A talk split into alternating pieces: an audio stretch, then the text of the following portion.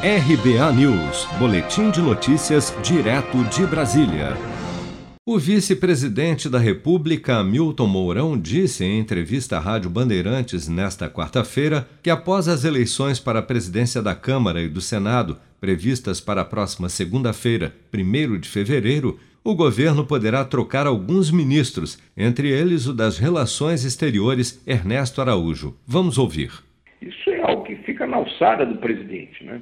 E eu acho, né, julgo, né, não tenho né, bola de cristal para isso, nem esse assunto foi discutido comigo, que num futuro próximo aí, após essa questão das eleições dos novos presidentes das duas casas do Congresso, né, poderá ocorrer uma reorganização do governo né, para que sejam acomodadas, vamos dizer assim, a nova composição política que emergir né, desse processo.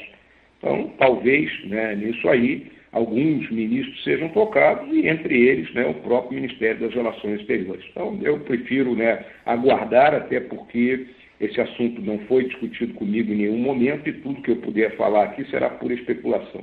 Ernesto Araújo vem sendo protagonista de um entrave por conta das negociações para a aquisição de insumos na Índia e principalmente na China para a produção no Brasil de vacinas contra a Covid-19. Mas apesar da percepção pessimista do vice-presidente com relação ao atual ministro das Relações Exteriores, na última segunda-feira Mourão saiu em defesa de Ernesto Araújo, destacando que o ministro tomou as providências necessárias diante da questão diplomática dos imunizantes com a China. Ainda na segunda-feira, o governo chinês autorizou a exportação de 5.400 litros de insumos da Coronavac vacina desenvolvida pela farmacêutica chinesa Sinovac Biotech e produzida no Brasil pelo Instituto Butantan, com previsão de chegada ao país no dia 3 de fevereiro.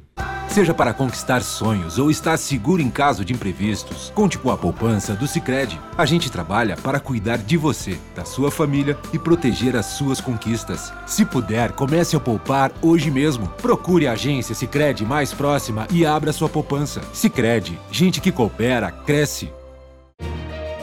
Com produção de Bárbara Couto, de Brasília, Flávio Carpes.